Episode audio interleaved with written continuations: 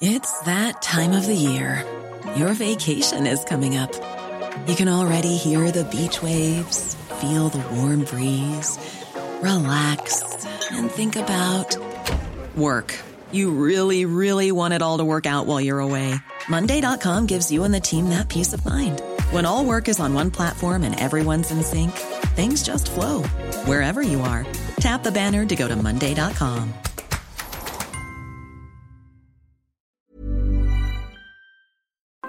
Heraldo Radio 98.5 FM, una estación de Heraldo Media Group, transmitiendo desde Avenida Insurgente Sur 1271, Torre Carrachi, con 100.000 watts de potencia radiada. Cada martes por la noche, los expertos se reúnen para debatir, polemizar, desmenuzar a la noticia y a sus protagonistas en un sitio único, diferente y sin censura. Esta es la mesa de análisis, a fuego lento, bajo la conducción de Alfredo González Castro, por El Heraldo Radio. Iniciamos.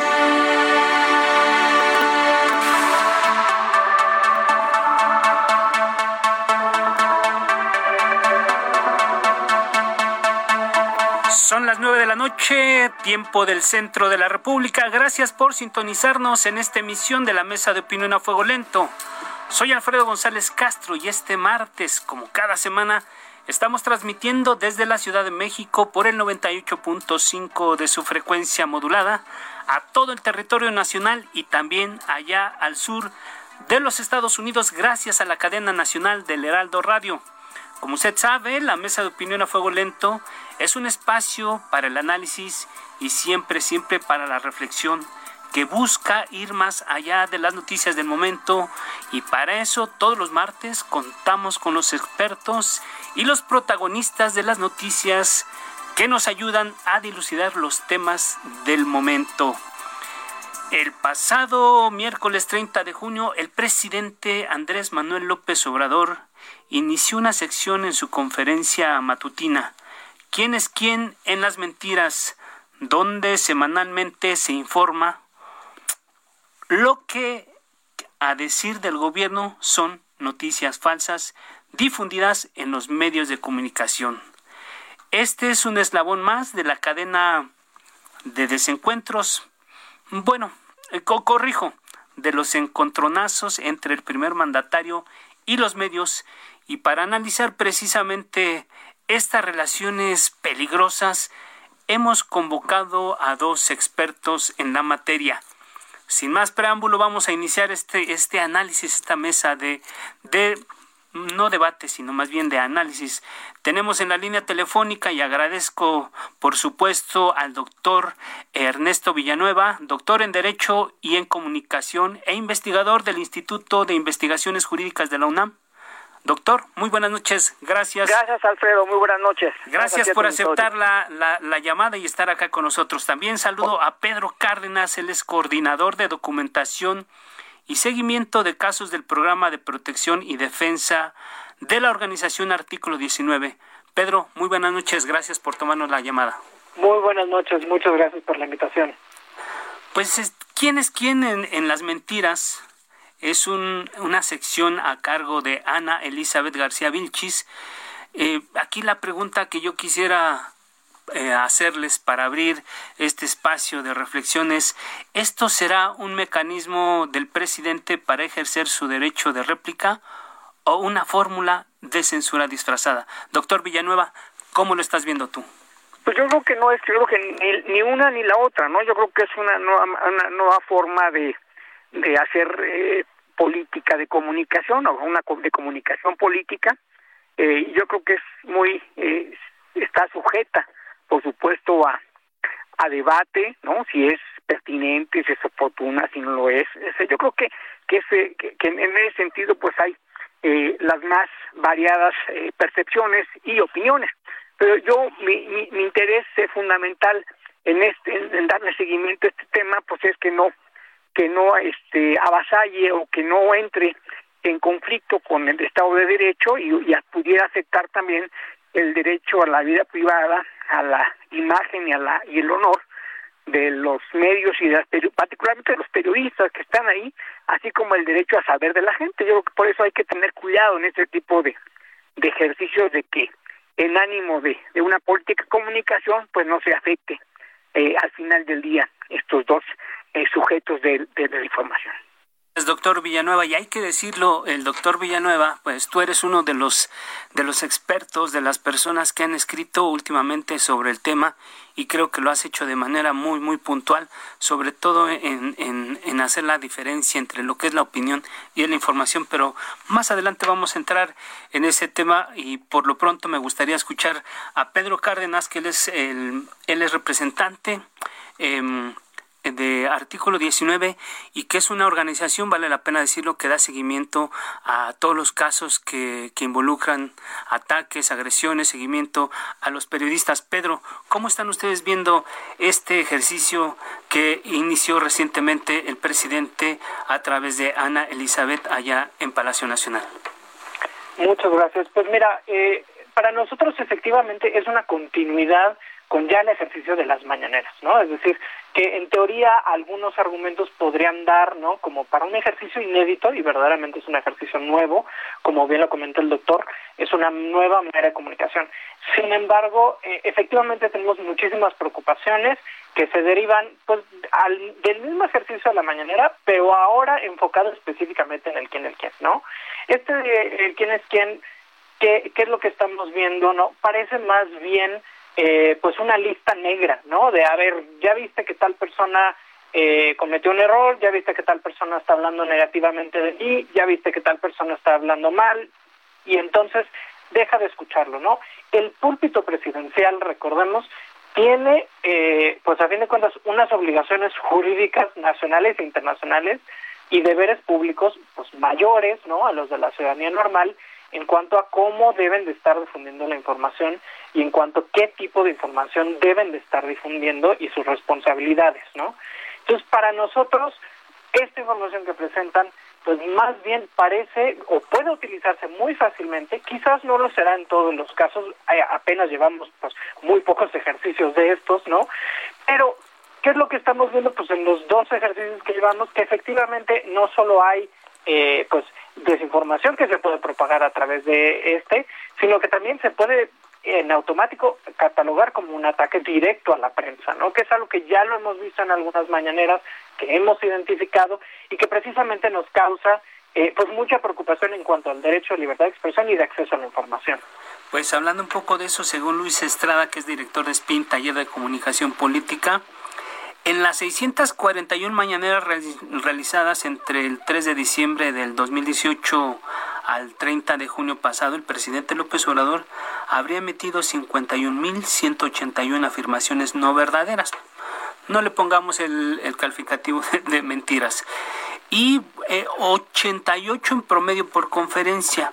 Aquí la pregunta es, eh, si a esas vamos, ¿quién miente más, el presidente o los medios de comunicación, doctor Villanueva? ¿Cómo lo estás viendo tú ahí? ¿O, son dos raseros con los que tenemos que medirnos? No, yo creo que, mira, ahí habría que eh, señalar, y, aquí entra la opinión tanto de, de Pedro como la tuya, que deseas al principio. Aquí se supone que el ejercicio, aceptando que sea un ejercicio legítimo, dando por por hecho que así fuera y quienes puedan coincidir conmigo en ese sentido, eh, habría que hacer una, una, un trabajo muy pulcro. En este sentido, diferenciar claramente lo que es un dato informativo, que de acuerdo a nuestra constitución, a nuestro régimen legal, debe ser veraz, no verdadero. ¿eh? La, la constitución protege la información veraz y la veracidad es un ingrediente esencial de la verdad, pero no es la verdad en sí misma. La, veracidad, eh, digamos, se cumple en la medida en que se hay una, una labor de informativa. No hay un desprecio por si saber si era verdad o no. Entonces, con eso se satisface ese principio. Entonces, eh, ese es un punto, ¿no? Segundo, también hay que verlo que en materia de opinión, eh, la opinión está protegida por la Constitución, por nuestro artículo texto constitucional, salvo que haya casos, como ya les he comentado, que sea un insulto innecesario, ¿no? Ese sería, digamos, ese sería una una una, una opinión, eh, digamos, no protegida constitucionalmente. Por supuesto, ya sabemos y, y carecería de sentido hacer un ejercicio de esta naturaleza y ahí coincidiría yo con Pedro, en el sentido de que ya sabemos, y sabe la opinión pública, y sabe la presidencia, quiénes opinan a favor y quiénes opinan en contra. Qué bueno que haya esa diversidad de opiniones, pero sí, lo que no me parece conveniente es que si yo al programa lo titulo quienes tienen las mentiras, entonces estoy ya más utilizando ese propósito que es garantizar la mejor información, ya indirectamente estamos utilizando como un mecanismo de las opiniones que se, se, se, de protección nuestro Bien, parece que ahí tuvimos un, problema con la comunicación, pero ahorita retomamos al doctor Villanueva. Pedro, estás, ¿qué estás viendo tú? ¿Quién miente más, el presidente López Obrador o los medios, o son cosas completamente diferentes a partir de la visión de ustedes? Mira, eh, pues nosotros no somos vaya, una agencia verificadora, entonces no te o sea, verdaderamente no podremos hacer este comparativo en, en términos eh, factuales, ¿no? De veracidad. Pero el segundo eh, creo que el, como tú lo dices, son cosas completamente distintas, ¿no? ¿A qué nos referimos? Recordemos que tanto la Corte Interamericana de Derechos Humanos, ¿no? Ya tiene, este, pues resaltado, ¿no? Precisamente en, en el caso Apit Barbera y otros contra Venezuela, y el caso Ríos y otros contra Venezuela también, ¿no? Que es un tema que retomó después la comisión, que eh, hay un deber especial de constatación razonable de los hechos para específicamente los funcionarios públicos. ¿A qué nos referimos con esto, no? Porque pues es una expresión bastante amplia, ¿no? Que en el cumplimiento legal de su, en el cumplimiento legal de su rol como figuras públicas tienen una obligación y están sometidos a limitaciones mayores en cuanto a constatar de forma razonable que la información sea exhaustiva, los hechos fundamentados, ¿no? Y lo tienen que hacer con una diligencia mayor que la población en común porque por el simple y sencillo hecho que son la autoridad. Así es. ¿No? Entonces, a ver, pues vaya, no se debe de medir así, pero digamos, por ejemplo, con nada más con Twitter, ¿no? Un tweet de López Obrador que tiene 8 millones de seguidores va a tener un impacto muy distinto a un tweet que voy a tener yo, que te digo, con menos de mil personas, ¿no? Entonces, este, vaya, es un ejemplo muy muy banal, pero creo que da a entender esto, ¿no? La autoridad está siendo, a fin de cuentas, sometida a estándares internacionales, a los cuales México es parte de, mucho mayores que el resto de la población. Ahora, eso no quita, por supuesto, que los medios de comunicación tienen una gran responsabilidad ética, moral y, por supuesto, pues con las limitaciones que tiene la libertad de expresión tanto en materia constitucional como internacional para verificar, para proveer información veraz, ¿no? Y para trabajar en estos temas, ¿no? Eso no quita sus responsabilidades tampoco. Eh, doctor, gracias Pedro. Doctor Villanueva, ¿dónde termina y dónde empieza la línea de la del derecho de réplica que tiene una autoridad sobre someter al escrutinio público a un periodista señalando o respondiendo a algunos cuestionamientos usando la plataforma que, que significa la conferencia mañanera? Es decir, la autoridad exhibe y contesta. ¿Qué, qué, qué riesgo se corren los periodistas al ser exhibidos de esa manera en un, una, un aparador tan importante como es Palacio Nacional? Ernesto.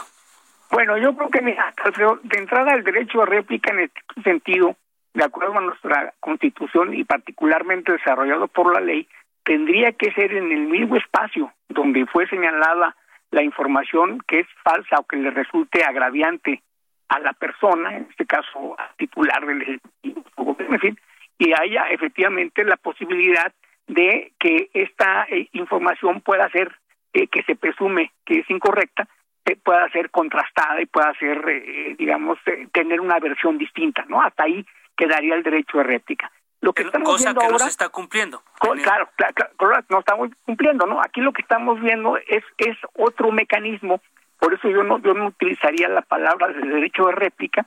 Veo yo que están haciendo un ejercicio eh, que quizá correspondería más bien a un observatorio de medios en América Latina, de una universidad, ¿no? Que, que analizara de los dos lados quién está haciendo qué y que tuviera una metodología previamente en lo que te digan qué es lo que vamos a hacer. Aquí está lo que sabemos, lo que se va a hacer es identificar cuando hay cuando cuando hay una mentira, ¿no? Entonces, si eso lo, lo ponemos y le agregamos además otros datos donde eh, son adicionales técnicamente que no se pueden verificar, bueno, pues definitivamente eh, lo que se hace como gobierno pues es contribuir a la desinformación paradójicamente. Y esto pues implica eh, una responsabilidad de carácter moral que eventualmente con consecuencias jurídicas más complejas, más complicadas, eh, efectivamente hay alguna serie de, criterios que se han dado, sin embargo, judicializarlas es, eh, eh, como abogado te diré, es poco menos que imposible hacerlo en, en, este momento, aquí y ahora, poder llevar a cabo este proceso. Es, algo que además políticamente sería, sería complicado, independientemente de que haya este tipo de responsabilidades en el ámbito del sistema interamericano, no, no sería fácil. Es decir, para el propósito concreto, tendremos que apelar entonces más bien a que haya una racionalidad, una lógica, una pulcritud en la, en la forma en que están haciendo este tipo de cosas, porque son ya hechos consumados, hechos dados. Lo que queremos, luego que contribuir todos es a que se hagan bien las cosas, ¿no? Definitivamente, este, que es lo que sí podemos eh, presionar eh, con el con, con el buen ánimo y el buen propósito de que frente a estas cuestiones independientemente de que me gusten o no me guste esa política de comunicación, por lo menos exigir que si van a hacer algo, pues se haga correctamente. Gracias, doctor Villanueva. A ti. Pedro Cárdenas, eh, artículo 19 está atento de que eh, ¿Consideran ustedes que hay violaciones a la libertad de expresión a partir de esto que algunos consideran un abuso de poder? Porque como bien lo dice el doctor Villanueva, si fuera un, un derecho de réplica, se, se tendría que usar el mismo espacio para, para responder a las imprecisiones, a la desinformación. ¿Existe el riesgo? ¿Pueden, ¿Pueden los periodistas exhibidos en, esa, en ese espacio acudir a alguna instancia internacional? ¿Cuál es la lectura que ustedes tienen desde artículo 19, Pedro? Claro, muchas gracias. Eh, pues mira, efectivamente, como comentas, sí tenemos estas preocupaciones, ¿no? De, de, este abuso. Coincido mucho con, con, el doctor, ¿no? Precisamente que pues no no se puede esto normar bajo el derecho de réplica, lo cual pues genera muchas preguntas sobre cómo entonces se puede generar este proceso, ¿no? Desafortunadamente, eh, una vez que pues un periodista, digamos, que reciba de alguna manera alguna agresión vinculada a este ejercicio de quién es quién o la mañanera o cualquier otra conferencia, que no solo es del presidente, ¿eh? es un es un patrón que ya estamos identificando con varios gobernadores también, ¿no? De estas conferencias que se van haciendo periódicamente, ¿no? Este, es algo ya que se expandió como un modus operandi, ¿no? De de, de este de los gobernantes que pues en este caso no hay no hay hacia dónde no hay hacia dónde moverse como la prensa, ¿no? Es decir, si la prensa es atacada directamente, ¿no? Por presidencia, por cualquier otra institución eh, que esté llevando una de estas una de estas conferencias, si bien pues pueden hacer sus exigencias, ¿no?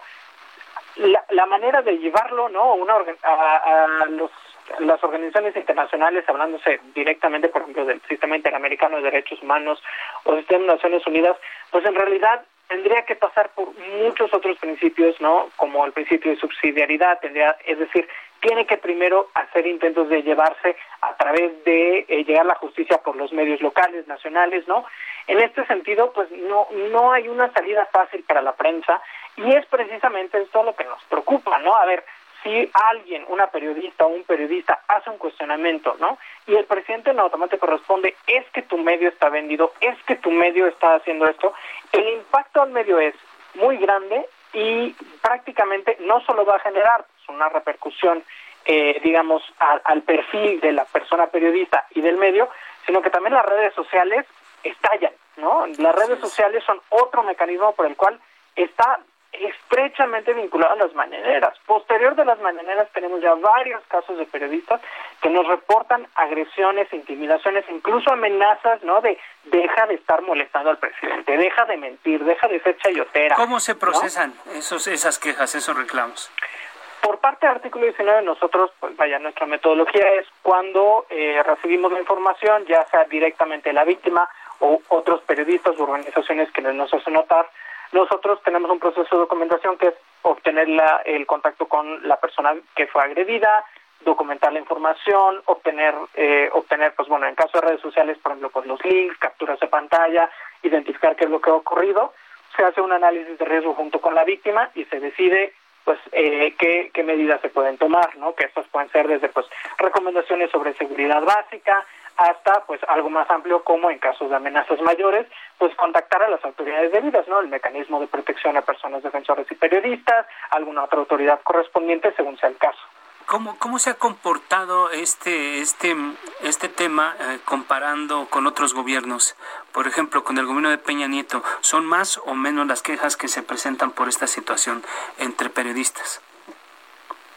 Bueno, en este caso, vaya, eh, siempre estamos, o sea, ha habido un crecimiento desde los sexenios previos, ¿no? Desde Calderón y Peña Nieto, el crecimiento ha sido continuo.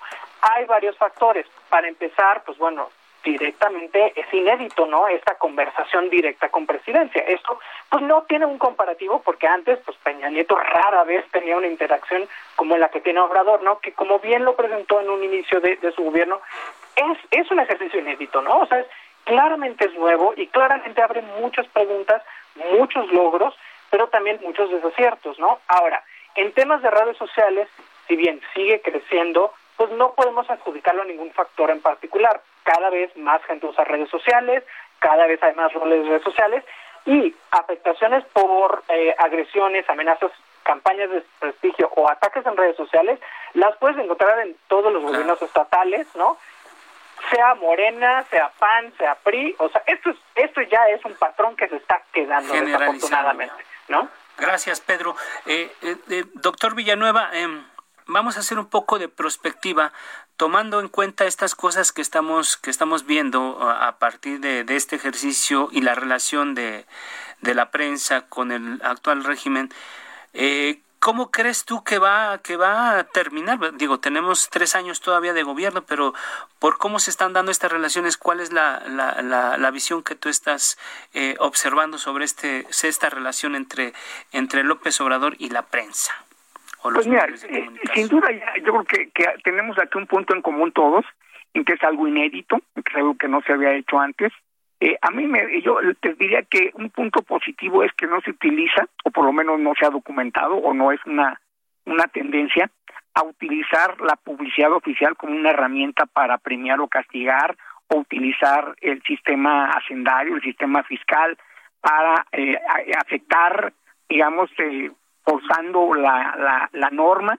Eh, me parece que ese tipo de cuestiones se han dejado de lado y en lugar de eso, ese, ese, este mecanismo que era típico en, el, en, el, en, los gobiernos anteriores, en el régimen político anterior, ahora pues es más bien un mecanismo de, intercambio de puntos de vista, ¿no?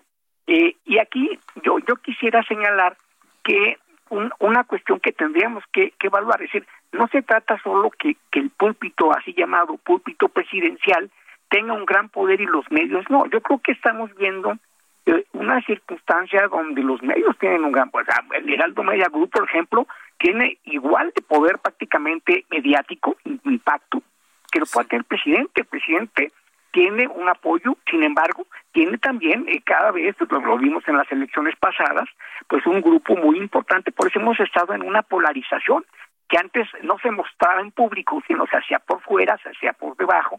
Entonces yo veo que aquí, y hay en mis colaboraciones del Heraldo, yo he citado, eh, hay una, una, eh, encuesta mundial que se hace cada cuatro años, muy rigurosa, eh, en donde resulta que los, los, los ciudadanos no reconocen la, la pulcritud y, y, la garantía del derecho a la información por parte de los medios acusan o advierten que existen casos de corrupción y de corrupción en los propios medios de comunicación. Por supuesto, también lo hay en el gobierno. O sea, no, no estoy diciendo ni disculpando a, uno ni a otro.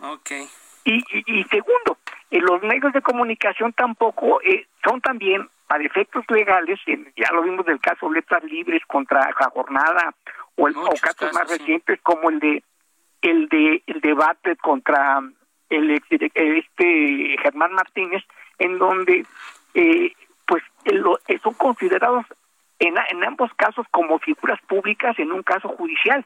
De tal suerte que yo lo que creo que, que, iría por, por el mundo legal hasta este momento no veo nada. Sí podría haber, eh, y como lo señala Pedro, podría eh, desbocarse esta circunstancia de que algunos seguidores de, eh, digamos, de, de, la 4T y hagan o lleven a cabo acciones concretas que puedan convertirse en un delito incluso, ¿no? Eso me parece que ahí es donde se tiene que tener mucho cuidado por parte del gobierno si se quiere eh, eh, quedarse solo en, esa parte, pero que no trascienda. Gracias, doctor. Doctor Ernesto Villanueva, doctor en Derecho y en Comunicación e investigador del Instituto de Investigaciones Jurídicas de la UNAM. Gracias. Pedro Cárdenas, coordinador de documentación y seguimiento de casos del Programa de Protección y Defensa del Artículo 19. A los dos, gracias. Nos comió el tiempo, tenemos que ir a una pausa. No le cambie a los amigos del auditorio. Seguimos con otro tema a los dos invitados. Muchas gracias.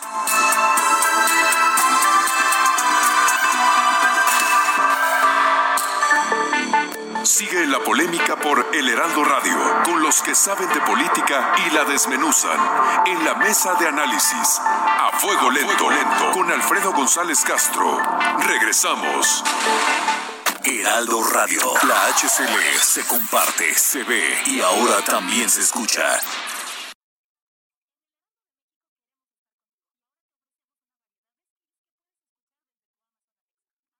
Heraldo Radio. La HCL se comparte, se ve y ahora también se escucha. Está usted en la mesa de análisis, a fuego lento, con Alfredo González Castro, por El Heraldo Radio. Son las 9 de la noche con 30 minutos, tiempo del centro de la República Mexicana. Volvemos a la mesa de opinión a fuego lento. Les recuerdo que estamos transmitiendo totalmente en vivo por el 98.5 de su frecuencia modulada desde la Ciudad de México a todo el territorio nacional y al sur de los Estados Unidos gracias a la cadena nacional de El Heraldo Radio. Bien, como usted sabe, este primero de agosto se celebrará por primera vez en México una consulta popular de alcance nacional destinada a conocer si la población quiere que se sancionen o no delitos cometidos por actores políticos del pasado. Al ser este un ejercicio inédito, se han multiplicado las dudas, las inquietudes y mucha desinformación sobre este tema. Para ello hemos convocado a Beatriz Alda Collas, promotora ciudadana de la consulta popular contra los expresidentes. Hola Beatriz, muy buenas noches, gracias por aceptar la llamada. Muy buenas noches a, ustedes y al auditorio. Al contrario, muchas gracias por por, eh, por marcarme para abundar sobre este tema tan importante de la consulta. Gracias, Beatriz. También saludamos a Javier Martín Reyes, él es coordinador de la licenciatura en Derecho del Centro de Investigación y Docencia Económica, CIDE. Javier, gracias, muy buenas noches.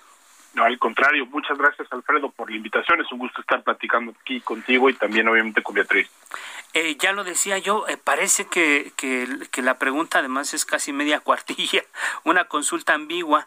La pregunta dice, vamos a abrir con eso, ¿estás de acuerdo o no en que se lleven a cabo las acciones pertinentes con apego al marco constitucional y legal para emprender un proceso de esclarecimiento de las decisiones políticas tomadas en los años pasados por los actores políticos encaminados a garantizar la justicia y los derechos de las posibles víctimas.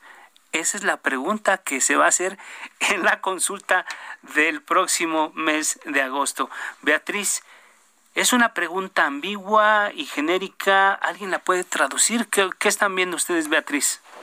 Es una, e, e, efectivamente, yo creo que la, la, la, pregunta, creo que nadie puede negar que es rebuscada eh, y que no es precisa, que, que, que habla de generalidades, eh, incluso de actores políticos que no necesariamente son los expresidentes nada más, pero eh, paralelamente a esta a la difusión de la de, de esta pregunta eh, tiene esas características, efectivamente.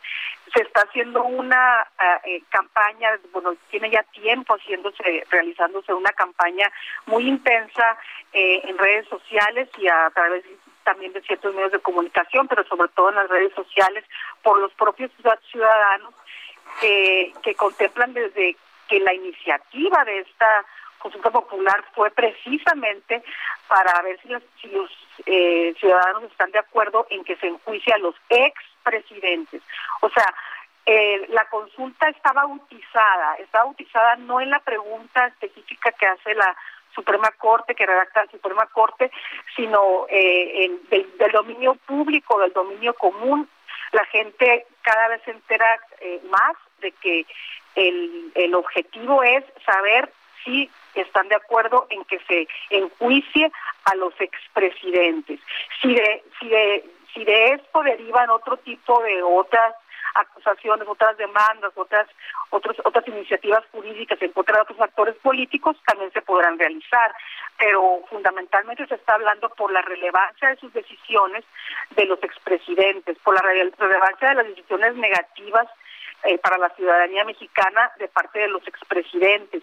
Y la campaña está, está abierta, está, es intensa, es en todo el país, eh, a través de de, infografías, a través de incluso cómics, de mantas, eh, artículos en los mismos medios, eh, eh, con los youtuberos que no pueden faltar, se está defendiendo también. Entonces, confiamos en que esta información paralela va a contrarrestar esta parte de, de lo rebuscado y difícil de la pregunta formulada por la Suprema Corte de Justicia de la Nación.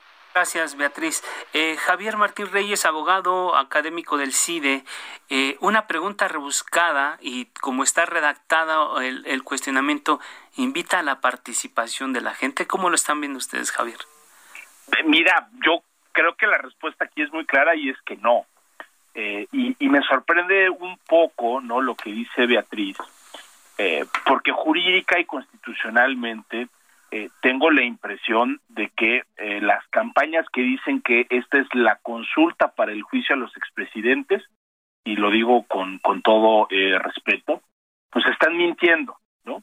el presidente de la República, como, como bien decía Beatriz, originalmente mandó a la Corte una solicitud y una propuesta, ¿no? Que sí decía con todas sus letras, ¿no? Que lo que él quería era que la gente decidiera ¿no? Si se tenía que investigar y en su caso sancionar la presunta comisión de delitos por parte de los presidentes Salinas, Cedillo, Fox, Calderón y Enrique eh, Peña Nieto. Pero la Suprema Corte de Justicia de la Nación, y aquí hay que decirlo eh, con todas sus letras, es la responsable no de, de, de, todo el embrollo en el que estamos metidos y toda la confusión en la que andamos, en buena medida es responsabilidad de la Corte, no solo cambió la pregunta, sino que cambió toda la materia de la consulta. Entonces, ¿qué fue lo que dijo la Corte? ¿No? Una cosa eh, muy eh, clara.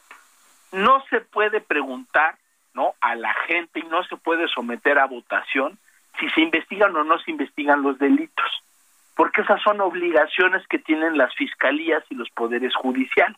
Sí, Entonces, lo que dice la Corte es eso que quería el presidente de la República y que ahora están diciendo las campañas del juicio del presidente es inconstitucional, viola el derecho de, las de las víctimas, viola las garantías de independencia y autonomía de las fiscalías y los poderes eh, judiciales, podría violar incluso presunción de inocencia y el principio de equidad. Entonces, lo que hizo la Corte fue cambiar la materia, formular esta pregunta, ¿no? Que no sabemos cuáles van a ser los alcances, o sea, eso no lo sabe ni la Corte, pues, ¿no? O sea, cualquier persona que nos esté escuchando en este momento y que se ponga a leer la sentencia de la Corte, ¿no? Se va a dar cuenta que la Corte misma la dejó abierta. ¿Qué sí dejó como posibilidad la Corte y qué es lo que vamos a ir a votar? La posibilidad de implementar otro tipo de mecanismos no penales, ahí sí la Corte lo dijo con todas sus letras, esto no puede tener consecuencias penales, pero sí procedimientos para esclarecer la verdad que podrían ser quizá comisiones de la verdad, también podrían ser, por ejemplo, procedimientos administrativos los que realiza la función pública. Una, una ruta muy larga, ¿no? Para para llegar al esclarecimiento de, de cosas que, que hicieron que hicieron los expresidentes Salinas, Cedillo, Fox, Calderón, Enrique Peña. Cambia completamente el sentido. Totalmente. Y yo lo que diría, y no solo ellos, ¿eh? Porque la Corte también dijo que en la pregunta no se podía incluir a los nombres de los expresidentes porque, y ahí hizo una interpretación por analogía, dijo, así como están prohibidas las leyes con nombre y apellido, las famosas leyes privativas que prohíbe el artículo 13 constitucional, también en las consultas está prohibido preguntar sobre responsabilidades individuales. Entonces, ahí podrían ser, ¿quiénes son los actores políticos? Pues quién sabe, ¿no? Pueden ser muchísimos, no solo los expresidentes, otros funcionarios, yo te diría, incluso podríamos pensar integrantes del Congreso, quizás de los poderes judiciales, de las... cualquier, cualquier actor político. Cualquier actor político. ¿Qué hechos del pasado? La Corte también lo dejó muy abierto y no nos dijo absolutamente nada. Y quizá lo que es más, más preocupante es que es una consulta completamente innecesaria. Porque así como las fiscalías y los poderes judiciales ya podrían y deberían de estar procesando no cualquier posible comisión de delitos, no solo de los presidentes, sino de cualquier servidor público, estos otros mecanismos que hoy están a consulta, que no son los juicios penales, que sí son estas comisiones de la verdad, que pueden ser también procedimientos administrativos sancionadores, ya podrían estarse iniciando, ¿no? A iniciativa del presidente de la República y del Ejecutivo sin necesidad de la consulta. Es una consulta ambigua, vaga, con pocas consecuencias, si no es que nulas consecuencias jurídicas, y que es además, y eso lo digo de verdad eh, eh, con, con, todo respeto, completamente innecesario. Gracias, Javier. Eh, Beatriz, ¿algún comentario sobre esto que acaba de comentar, de que acaba de plantear Javier? Sí, claro, claro que sí. también con todo respeto, pues difiero de la, de la posición del, del compañero. Eh, si fuera tal como él dice, no estaría plasmada la ley de consulta popular en la Constitución mexicana y como ley, ley de consulta popular, que dice que cuando el resultado es vinculatorio, eh, los poderes ejecutivo y legislativo federales y las autoridades, entre ellas la Suprema Corte de Justicia de la Nación, se notificará a las autoridades correspondientes para que dentro del ámbito de su competencia, es una obligación, o sea, aquí lo importante, pero voy a terminar la frase, para que dentro del ámbito de su competencia realicen lo conducente para su atención. Aquí lo importante es qué va a pasar después de la consulta si es vinculatoria. Otro tema será si no es vinculatoria, pero si es vinculatoria, hay ya iniciativas, carpetas de investigación en contra de los expresidentes por delitos de lesa humanidad, que, que cuando dicen que la justicia no se consulta, si fuera así, tan sencillo y tan irresponsable, con todo respeto, ya tendríamos nosotros resueltos eh, los delitos de, de, de, de de Axial, de Atenco, muchos otros. No, por eso están para eso están las consultas populares, en parte. Y eh, algo que no se menciona, pero que lo voy a leer, son dos líneas muy sencillas el, del artículo 64 de la, de la ley, que dice, cuando el resultado de la consulta sea vinculatorio, tendrá efectos durante los tres años siguientes, contados a partir de la declaratoria de validez de la consulta. Tenemos los ciudadanos y las autoridades correspondientes y la Suprema Corte la obligación de que a partir de que el, de que el 5 de agosto se den los resultados de la consulta, si son vinculatorios, tres años para eh, eh, presentar pruebas en contra de los delitos de los expresidentes. Si alguien quiere presentar pruebas en contra de delitos de otros actores políticos, lo podrá hacer. Pero, pero eh, quienes estamos respaldando la consulta nos interesa, tenemos equipos de abogados, hemos estado trabajando desde hace mucho tiempo y seguiremos haciéndolo para lograr que se enjuicie a los expresidentes, lo cual, perdón por último, no quiere decir que los estemos condenando, se quiere un juicio, Sí, sí. O sea, que se establezca el juicio, ¿no? Entonces, pues yo difiero de la, de la posición del oh. compañero con todo respeto. Gracias, Beatriz. La consulta tendrá un costo de 528 millones de pesos, pero como bien ustedes dicen, este será vinculante siempre y cuando se logre una participación del 40% de los ciudadanos inscritos en la lista nominal, es decir, más o menos 37 millones de mexicanos.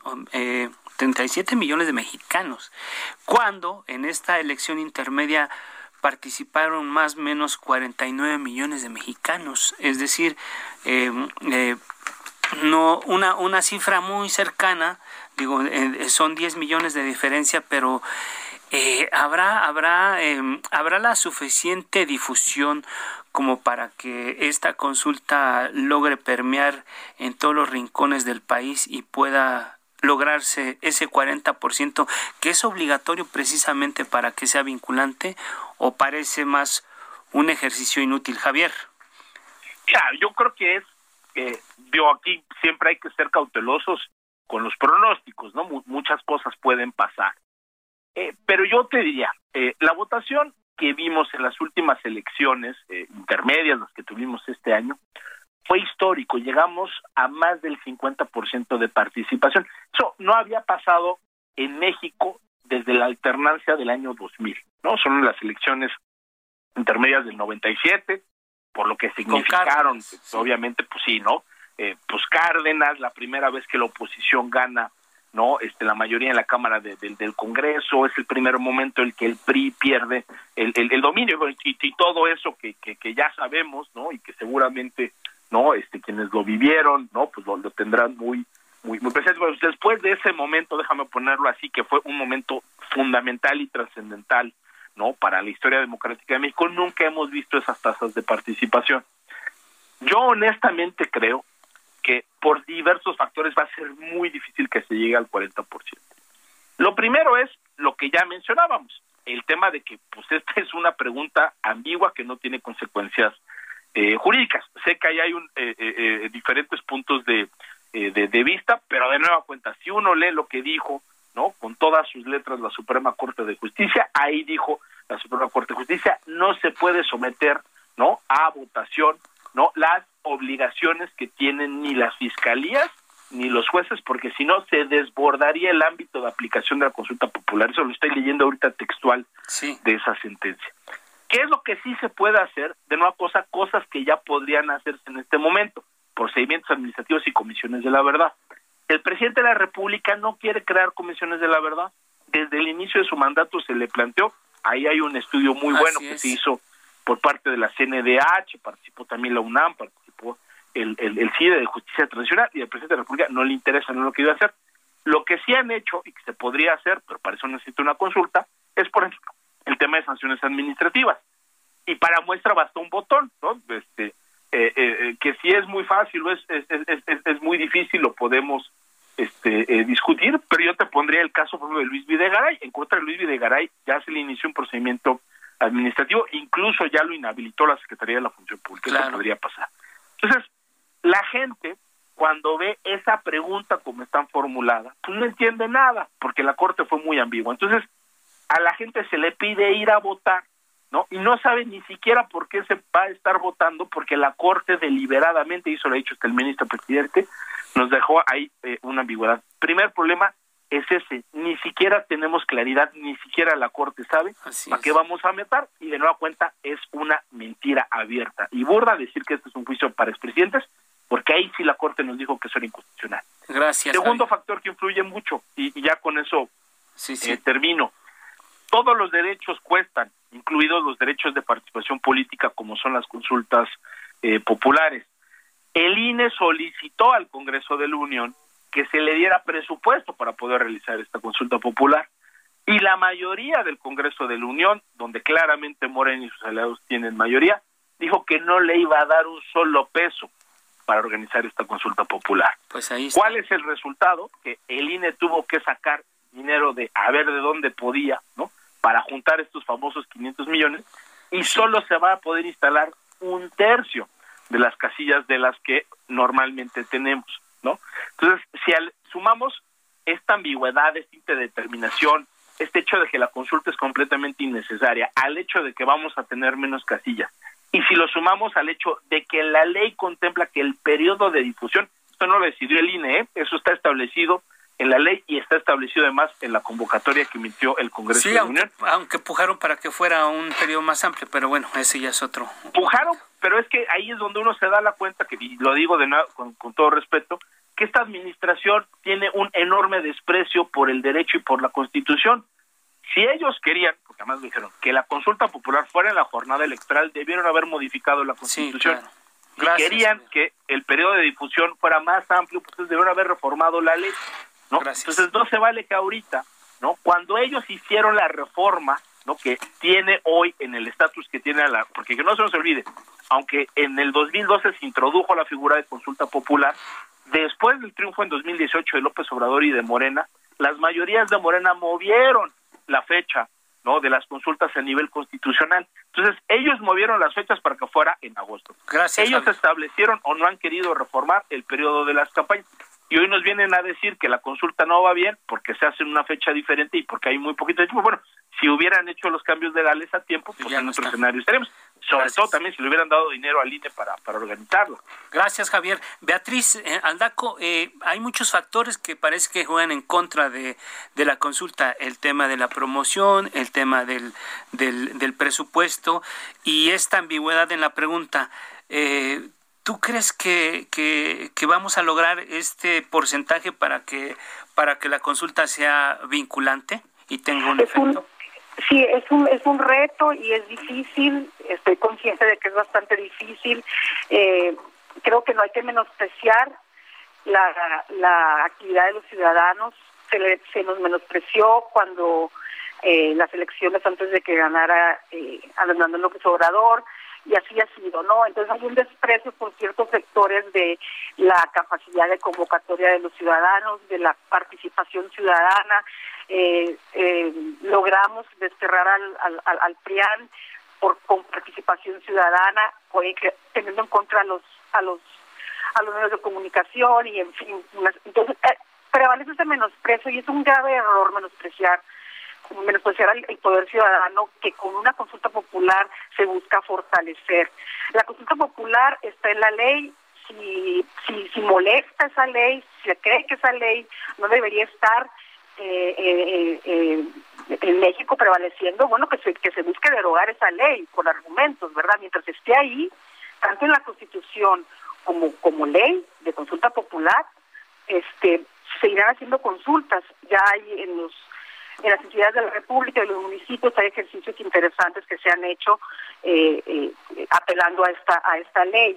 Ahora lo lo de lo del INE, pues si preocupa tanto el dinero, realmente el dinero que se gasta en la consulta popular, pues entonces habría que hacer una auditoría al INE, ¿no? Y ver por qué los los consejeros no han querido bajarse los sueldos, por qué no hay austeridad republicana en el INE, si es que realmente importa importa el dinero, ¿verdad?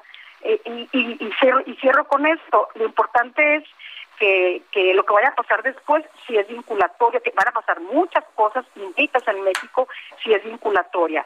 Si no es vinculatoria, va a ser un ejercicio de participación ciudadana, de memoria histórica, que no se está tomando en cuenta esa parte cultural, política, incluso filosófica, de toma de conciencia de los crímenes de lesa humanidad y de, y de decisiones políticas que han dejado a familias en duelos interminables por la pérdida de sus seres queridos. Y hay una lista de, de actividades y de, de, perdón de, de, de crímenes que se han cometido y eso está en la memoria de la gente y la gente incluso en el extranjero está eh, quiere quisiera participar no se quiere participar en esto. Con eso cerraría yo. Gracias, Pero gracias. Lo, que va a pasar, lo, lo que va a pasar después si es vinculatoria. Y también si no lo es lo que va a dejar como experiencia y a futuro a, a hacer uso de esa herramienta de democracia participativa. Gracias, gracias Beatriz Aldaco. Javier Martín, eh, un, un minuto para una conclusión. La consulta en el fondo es un gran distractor, no se está permitiendo este mecanismo de la democracia participativa. Un minutito, Javier, por favor. Mira, yo lo cerraría diciendo que es muy triste que la primera consulta de la historia sea eh, una consulta completamente vaga, ambigua y que no va a tener ninguna consecuencia. En el extremísimo caso de que llegáramos al 40% de participación, no va a haber ninguna consecuencia jurídica, ¿no? De nueva cuenta, esto no es una consulta para juicios a los expresidentes, porque la Corte ya dijo que eso es inconstitucional. Y la Corte también ya dijo que sobre lo único que se va a decidir es en aquellas cosas donde el Ejecutivo ya tiene discrecionalidad o libertad para decidir si actúa o no actúa. Pero como la Corte no dijo ni siquiera cuáles van a ser estos mecanismos para esclarecer los hechos del pasado, no nos dijo quiénes son los actores Gracias. políticos del, del pasado y no nos dijo cuáles son las reparaciones, lo que va a pasar es que el presidente de la República va a terminar decidiendo lo que quiera. Es una consulta, de verdad lo digo, una tristeza esto que tendría que ser un ejercicio muy importante, es un derecho eh, constitucional por las decisiones del presidente y de la Corte y del Congreso, va a terminar en algo que, y lo digo con, con mucha tristeza, pues creo que va a ser un rotundo fracaso. Gracias, Javier. Beatriz, una reflexión, una, una frase para cerrar este espacio. Sí, tristeza, tristeza Tlatlaya, tristeza Yotinapa, tristeza Borrería BC, tristeza Farado del 88, asesinato de los 295 compositores perredistas, tristeza Masacre de Actial, tristeza Fobaproa, tristeza privatización de ferronales, tristeza represión de la APO, tristeza Atenco, esas, serían mis frases finales. Eh, y lo importante no es lo que haya dicho la Corte en la pregunta, lo importante es lo que va a pasar después. Y que la Corte, ya por último, la Corte eh, está obligada a crear los mecanismos para que se enjuicie a quien se tenga que enjuiciar. Ya sabemos quiénes son. De Salinas de Gortari hasta Peña Nieto. Gracias, Beatriz Aldaco, promotora ciudadana de la consulta popular. También agradezco a Javier Martín Reyes, abogado, politólogo y académico del CIDE.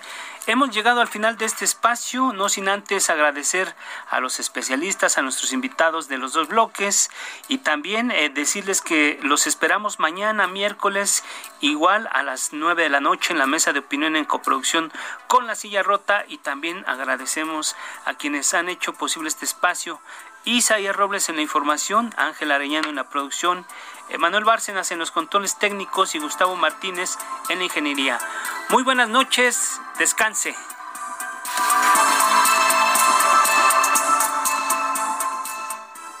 por hoy ha terminado. A fuego lento, lento, por El Heraldo Radio. Heraldo Radio. La H que sí suena y ahora también se escucha.